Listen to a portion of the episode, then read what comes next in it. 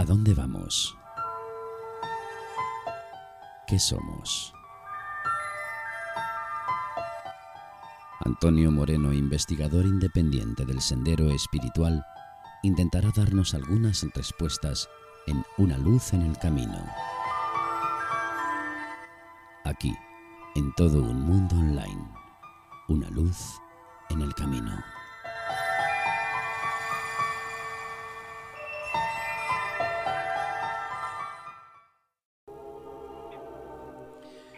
Antonio Moreno y su, su luz en el camino.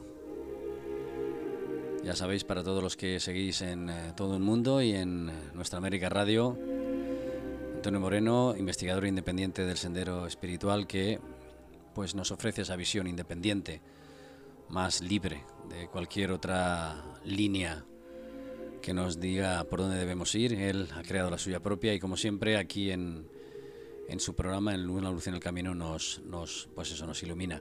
La semana pasada estuvimos hablando de, de los vórtices de energía y bueno, se quedaron, a mí me quedaron algunas preguntas que como ya sabéis, como sucede con Antonio, pues se van hilvanando, van saliendo al paso y al final pues eh, esto es como el ovillo, vas, vas estirando y parece que no se termina nunca, ¿no? Ocurre con Antonio. ¿Qué tal? ¿Cómo estás, Antonio? Muy bien, buenas noches. Aquí estamos intentando mantener la luz. Eso, mantener la luz, ¿no? Por circunstancias extrañas, ¿no? Sí, sí. Bueno, pues mm, esperemos que se mantenga. Esperemos que se mantenga. y sobre la luz siempre está. Una cosa es que la veamos o la que no la veamos. Así es, muy bien, muy bien. Muy bien, pues de eso se trata. Eh, la semana pasada, como, como he comentado, estábamos hablando de las de los vórtices de energía y demás, ¿no? Y, y, si esos, esas energías externas. A mí, claro, conforme vas hablando me van surgiendo preguntas y hubo un tema relacionado un poco con los, con los vórtices físicos de España, ¿no? porque yo creo que hay un listado en el que, bueno, un listado en algunos lugares en los que están determinados esos vórtices de energía y yo quería saber si tú sabías por qué. Es decir, porque por ejemplo creo que uno de ellos está denominado, está mm, ubicado, según dicen, en los propios jardines de Aranjuez otro está en, la, playa, la playa de las Catedrales, en Galicia, otro está en, el cañón de Río Lobos, en Castilla y León. Imagino que eso será basándose en algún tipo de experiencia, ¿no? Eh, bueno, eh, vamos a ver, yo pienso que los vórtices más importantes, eh, por ejemplo, en España, ¿no? Son en los que se han creado las grandes ciudades, pues han surgido allí. Sí. Por ejemplo, la Madrid, como pues porque ha sido capital de España, ¿no? No ha sido otra otra ciudad, eh, Barcelona, Valencia, pues ahí lo que hablamos otras veces de los distintos rayos, pues claro, lógicamente Madrid es la capital de España, pues tiene que tener mucho con que ver con la energía del primer rayo, ¿no? la, la del poder y voluntad, ¿no? Y claro, eso son ya opiniones personales, pues las otras capitales, pues los otros rayos, pues distintos. Barcelona, las capitales más importantes de España tienen que ver con distintos vórtices de energía. Otra cosa son los vórtices, como podríamos decir, que, que, hicieron trabajos, por ejemplo, los antiguos templarios, ¿no? Has hablado del cañón de Lobos, que sí que lo conozco, que he estado varias veces, y, eh, y ahí hay una ermita templaria, ¿no? Entonces allí, pues los antiguos templarios se dice que hacían sus iniciaciones allí en la ermita de San, creo que San Bartolomé, allí en, y ahí hay una ermita y hay una cueva. Sí que hay lugares que, que son más especiales, unos más y otros menos, me comprendes, y yo pienso que los, los lugares eh, importantes, los más importantes, más a nivel espiritual, pues deben ser menos conocidos. Pero que en España sí que hay lugares eh, pues, que son, te llaman la atención, que tienen energía y te atraen. Pero lo importante es que a nivel de España, pues Madrid, Madrid, por eso surgió.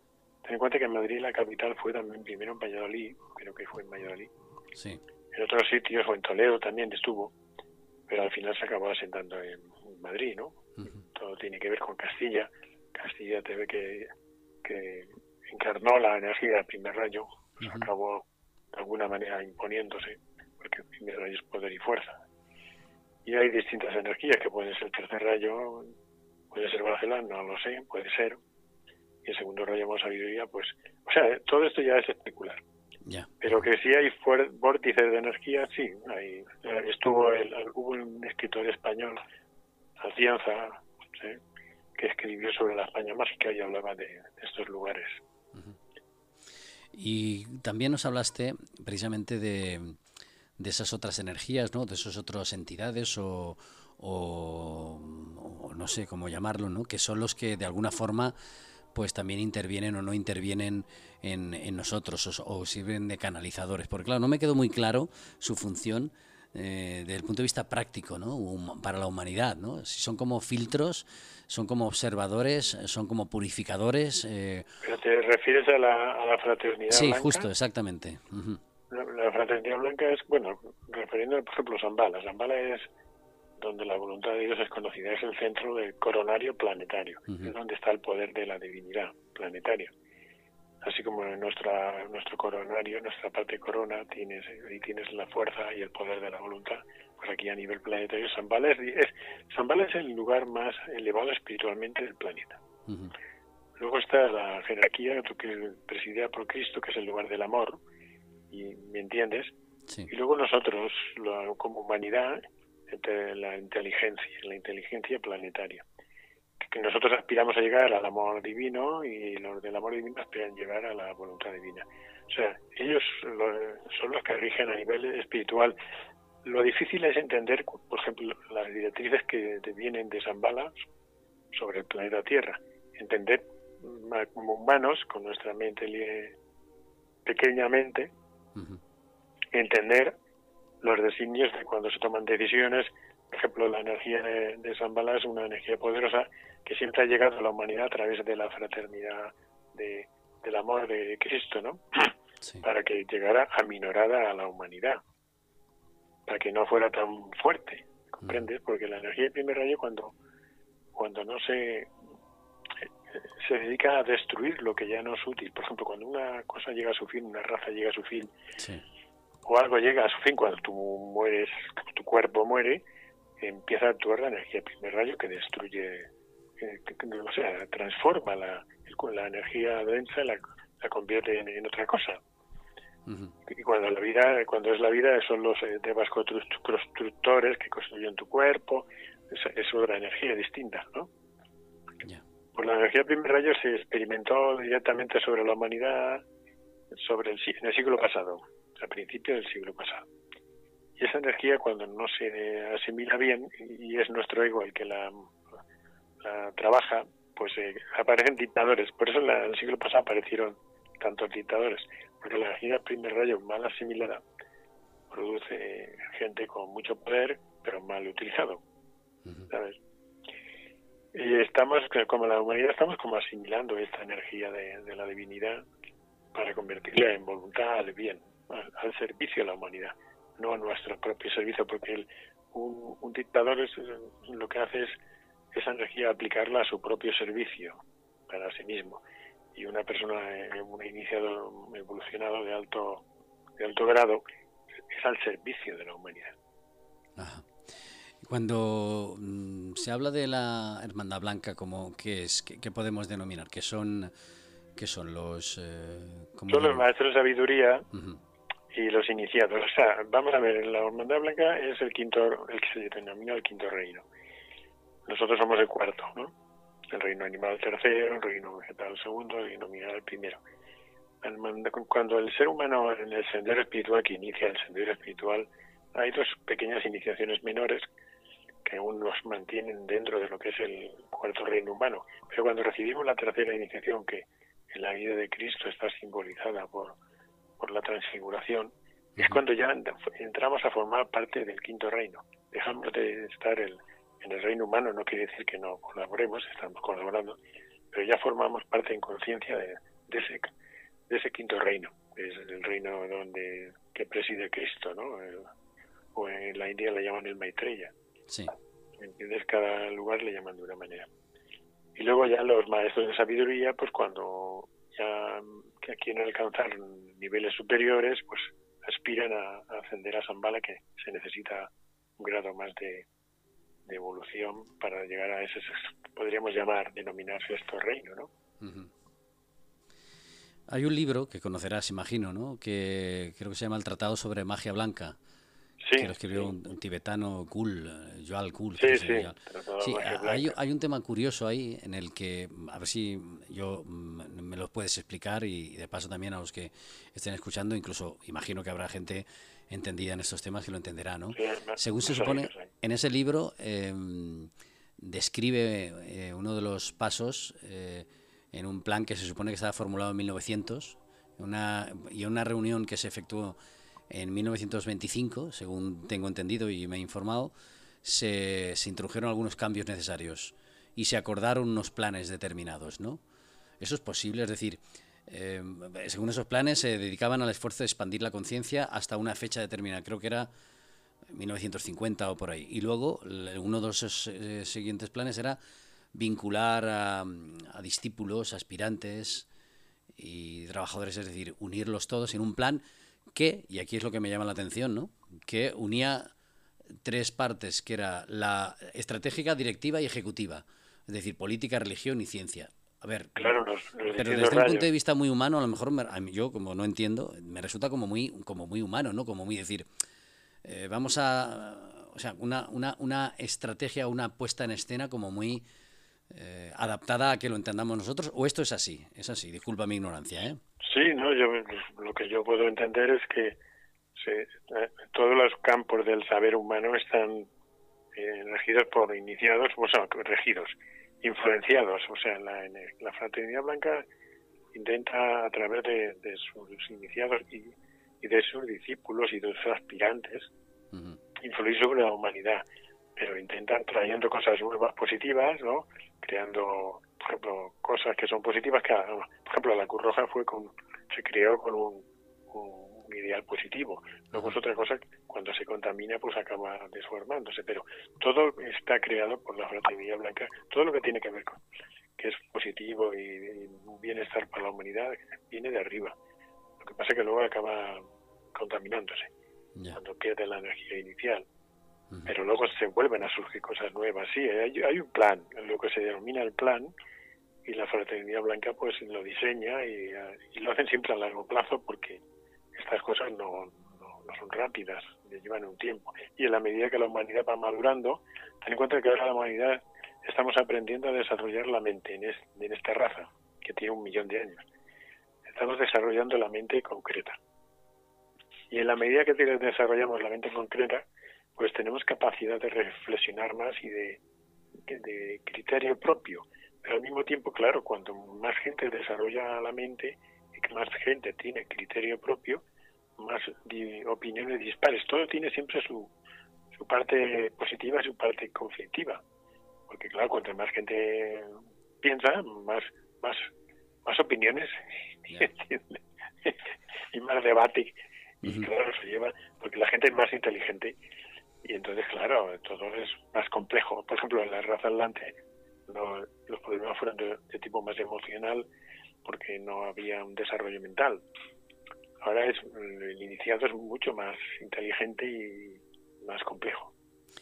Hay otra, otro punto en, en ese libro concretamente. Nombro ese libro porque es el que más me ha parecido idóneo para hacerte algunas preguntas y habla de la, de la organización distribuida en, en, en tres departamentos. Y es curioso lo que pone, porque eh, en cada departamento eh, coloca a, alguien, ¿no? Eh, a, un maestro o a, por ejemplo, te leo textualmente, ¿no? En el departamento de poder pone a el Manú, luego el maestro Júpiter y el maestro Moria o Moria. Sí, sí, Moria. Luego el departamento de sabiduría, Cristo, el maestro, luego el maestro europeo, luego el maestro Kuthumi, el maestro Dual Kul y luego cuatro grados de iniciados que pone varios grados de discípulos.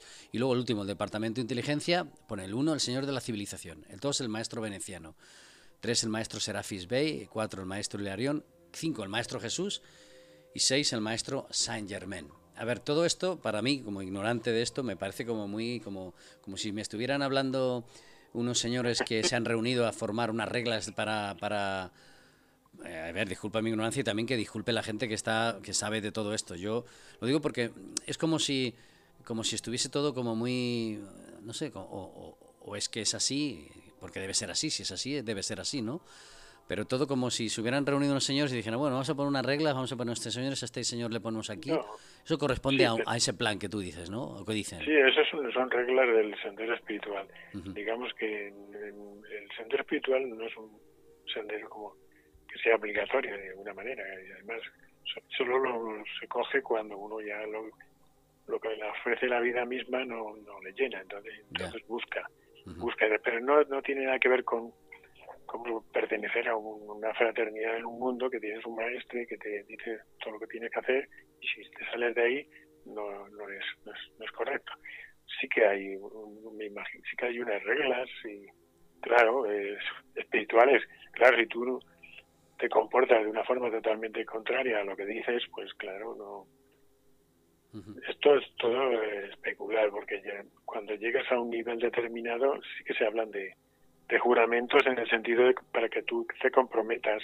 Porque claro, yo la palabra, cuando alguien me dice lo juro, yo digo, no, cuidado, no utilices esa palabra de una forma, hasta de una forma sin poder, porque no se puede jurar uno en vano, ¿no? Porque no, esa palabra tiene mucho poder.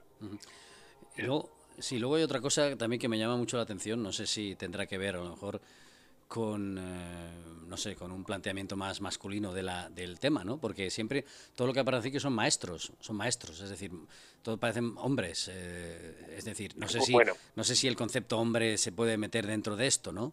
Eh, yo creo que no, pero lo que pasa es que lo que pasa es que en el, lenguaje, por ejemplo, ten en cuenta que esto se escribió a, principios del siglo pasado, ¿no? Y, y entonces la, el concepto es igual que se utiliza la palabra hombre. Hoy en día, pues, eh, yo, no, hombre, no, ¿y por qué no mujer? Y entonces yo le llamo ser humano, para, no, para, no, que no haya eso. Pero me, un maestro de sabiduría que ya ha trascendido los tres cuerpos, te, digo que de, de, masculino y femenino ahí ya no hay, No, hay no, hay nada.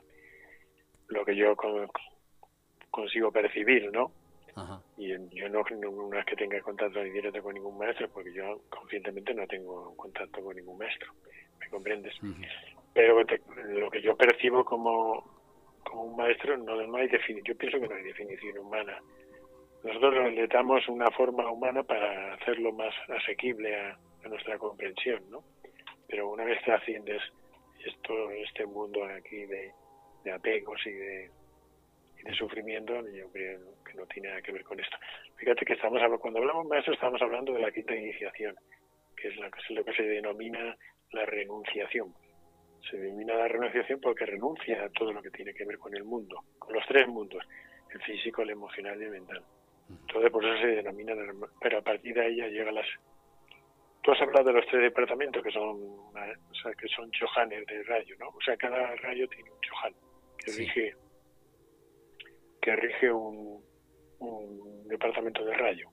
Y luego están los tres principales, que son los que te ha dicho, que tú me has nombrado antes, que son el Manú y el, el, Cristo, que es el instructor del mundo, o el Mahashohan, que tiene que ver con el tercer rayo, que es el señor de las civilizaciones, que le llaman así. yo, claro, yo no conozco a ninguno, ¿me entiendes? Yo te hablo de intuiciones, ¿no? Y, de toda la vida, pues, y además ahora se está como experimentando de una forma distinta, porque cada, cada siglo, como tú dices, hay reuniones, y por ejemplo en el 75 sé que hubo alguna reunión porque había un iniciado catalán, Vicente Beltrán Angrada, que le habló de esa reunión. Y dice que él dice que en aquella época, en el año 75, se le envió aviso a todos los gobernantes del mundo diciendo que, que, no, que el primero que utilizara una bomba nuclear contra alguna otra nación, ¿no? pues sería, se recibiría una respuesta rápida. Que, en realidad no, no creo que se llegara a explotar esa bomba. O sea, que nadie, no se permitiría que nadie utilizara una bomba nuclear contra ninguna nación. Eh, digamos que a nivel de, Zambala tienen ese poder, porque ellos también tienen sus naves de energía para supervisar todo eso. Cuando, cuando se pone en peligro el planeta, se interviene. Pues eh, tendría que estar eh, tirando bombas ahora mismo, ¿no? Una pregunta. En, esta, en, eh, en la Fraternidad Blanca Española, que el otro día estoy informándome, hay un tal, no sé si conocerás, un maestro que se llama Omram Mijael Ivanov. No, no de la Fraternidad Blanca Española. Él, él se creó un movimiento espiritual y él se, se le llamó Fraternidad Blanca. no, que quiere, no quiere decir que él sea la Fraternidad Blanca, sino que puede ser que sea un discípulo o un aspirante, no lo sé, porque yo sí que leí en su tiempo algún libro de él, yo me parecía buena persona, ¿no? Y lo que decía estaba bien.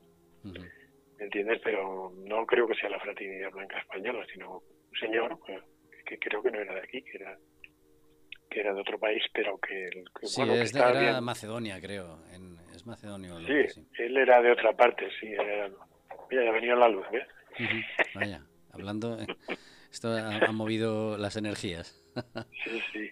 No, yo, pero a mí me gustó. Yo en su momento lo tengo que reconocer que este hombre tenía buena energía. Y al final, eh, básicamente la misión, digamos, de estas, eh, eh, pues la fraternidad o cualquier, como hemos comentado, ¿no? Cualquier jerarquía espiritual y demás, es la de establecer una comprensión entre entre los seres humanos, equilibrarnos, buscar la armonía, ¿no? Porque impulsar la evolución del, ser humano, porque el ser humano es, digamos que creo que comenté una vez que estos señores, la jerarquía espiritual del planeta Tierra es como cuando cuando el ser humano eh, hace 19 millones y medio de años recibió su, su, su chispa divina, su alma, la recibió. Y dejamos de ser animales y nos levantamos la columna vertebral, porque antes éramos como animales, y levantamos nuestra columna vertebral y empezamos a recibir la energía superior, pues el planeta también recibió recibió una, una, el alma planetaria, que es esa jerarquía que vino de otro lugar y se estableció aquí en la Tierra. Y aquí, ahí es cuando empezó la evolución del ser humano de una forma densa, físicamente Lemuria, has oído hablar de la raza de Lemur, pues ahí empezó el, el proceso muy lento, pues hace millones de 19 millones de años, vamos a ponerle. Eh, entonces el proceso es largo, porque lento. Y desde entonces esa fraternidad ha estado dirigiendo, o sea, orientando y dirigiendo, e enseñando al ser humano a avanzar en ese sendero, porque el sendero espiritual es un atajo porque la, digamos que ¿por qué apareció esta fraternidad planetaria en este planeta, esta fraternidad de luz? Porque en la evolución en nuestro planeta iba estaba como estancada, iba muy lenta. Entonces, como estas experiencias se había experimentado en Venus anteriormente y había surtido éxito en, acelerar la evolución de ese planeta, pues se decidió eh, hacerlo aquí en la Tierra y eso hace ya 20 millones de años más o menos. Y entonces, claro, llevamos ya, eh, ahora estamos desarrollando la mente al final de esta raza. Y cuando termina una raza siempre hay un final de ciclo y cambios, pero yo creo que aún quedan unos pocos años, para nosotros bastantes, antes de que acabe del todo esta raza, pero estamos a, punto de entrar en, las, en la sexta subraza de esta raza, que será la semilla de la próxima raza. Es que todo esto es complejo de, de explicar ahora que has leído un poco del Tratado de Magia Blanca, te darás cuenta que el lenguaje no es fácil. Claro. no, fácil no, en absoluto. A ver, eh, tienes que tener la mente un poquito menos dispersa que la mía. Mm, yo la tengo bastante dispersa y, y aún así hay cosas que, que, no, en fin, yo entiendo algunas porque me las comentas tú, ¿vale? Y, y por otra parte también un poco por, por los pocos conocimientos y, y otros comentarios de demás, pero sí que es cierto que, bueno, esto es como, como los libros de, de Blavatsky, ¿no? Que también están escritos con, con, eh, pues eso, con otra forma expresiva y otro, otro estado de conciencia, imagino. No, Blavatsky pues es más complejo, si puede ser, porque ya utiliza muchos conocimientos que ya tenía de, de distintas lenguas y, también eh, también comunicaba con el tibetano, que es el que escribió a través de Alice Baile. Pero ahí también intervenía más ella porque ya era una persona que tenía clarividencia, tenía entrada en niveles distintos, era una gran iniciada. Pero fíjate, la diferencia entre Blavatsky y Alice Baile, que Blavatsky tenía un alma de primer rayo, o sea que era una persona con mucho poder interior. ¿sabes? Por eso tenía ese carácter, que la han criticado mucho por eso, porque tenía un carácter muy, carácter fuerte, ¿no? Porque cuando un alma es de primer rayo es difícil un cuerpo físico mantener, contener esa energía, porque en este sistema solar de segundo rayo de amor es difícil que un, alma de primer rayo pueda estar aquí. Estamos llegando al final, Antonio. Mm, como siempre, abriendo el libro del conocimiento y hoy pues intentando entrar un poco más en, en este tema de las de las eh, de los vórtices de la hermandad blanca de las energías. Básicamente el mensaje es, es pues el de siempre, ¿no? Que intentemos nosotros por nuestra parte hacer las cosas un poco mejor, no sé, o, encontrar el camino que nos lleve a cada uno a, nuestro ser y luego pues si tenemos esas eh, otras influencias o esas otras vigilantes pendientes también que pueden hacer algo, pues no sé, a ver si se arregla todo esto, ¿no? Sí, desde la visión, digamos, de, esta fraternidad de luz, las cosas son claro. No existe ni bien ni mal, ni, el malo ni el bueno, porque ellos lo ven desde otro punto de vista más, más amplio. Lo que pasa es que hay que intervenir. Eh, todos tenemos que hacer nuestro papel en este juego planetario, o bueno, planetario, o el sistema solar, o la constelación, en la galaxia. Porque hoy en día, ya sabes que se habla mucho de galaxias, hay muchas series hoy en día de estas de viajes interestelares, de galaxias, de todo. Hoy hay de todo. O sea que la visión de la gente a través de lo que se, se está que se está viendo, pues vamos, hay más capacidad de comprensión, porque hace 100 años eh, a nivel que de, las estrellas se sabía muy poco. Hablo del, pueblo en general. Sobre todo, no sé, eh, ahora con la llegada de tecnología, a ver qué pasa, porque como hablamos el otro día de la tecnología y la espiritualidad, acabo de leer un, un artículo eh, que habla de, de esas máquinas que, bueno, y de esos programas y logaritmos, ¿no? Que al final, pues lo que intentan es, saber hasta lo que piensas, ¿no? Saber hasta, adelantarse hasta tus pensamientos. Claro, todo lo que tiene que ver con la mente concreta es accesible a eso.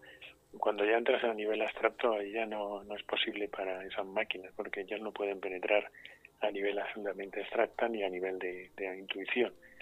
Ahí ese nivel no, ellos no pueden llegar, pero a nivel de la mente concreta de esta por ahí sí, claro. Eso es lo que intentan ahora, establecer una conexión neuronal con, con las máquinas.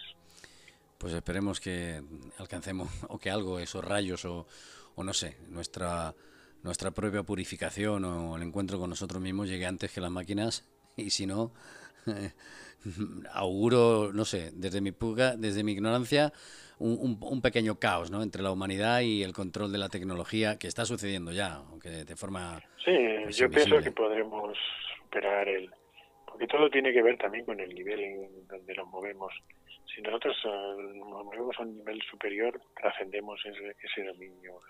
Nosotros somos los que dominamos. Esto es como el quién domina el ego o el alma. Es lo mismo, la, eh, la lucha tiene que ver con lo mismo acabamos dominando nuestro ego o es nuestro ego el que domina, nos domina. Es, es lo mismo, la representación es la misma. Pues, Antonio, terminamos aquí. Como siempre, gracias por, por esa luz en el camino. Doblemente hoy, ya que te ha venido la luz allí, nos ha venido también un poco a nosotros. Y, y como siempre, continuamos con, con el viaje que nos propones aquí en todo el mundo y en nuestra América Radio. Gracias, Antonio. ¿Alguna cosa más antes de terminar?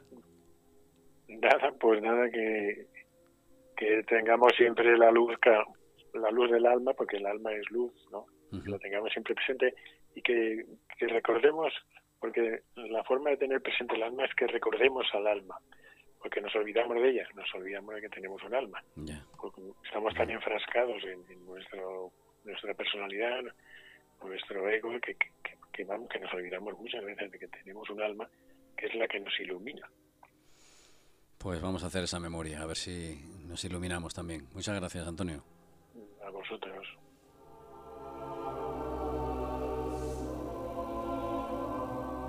¿A dónde vamos? ¿Qué somos?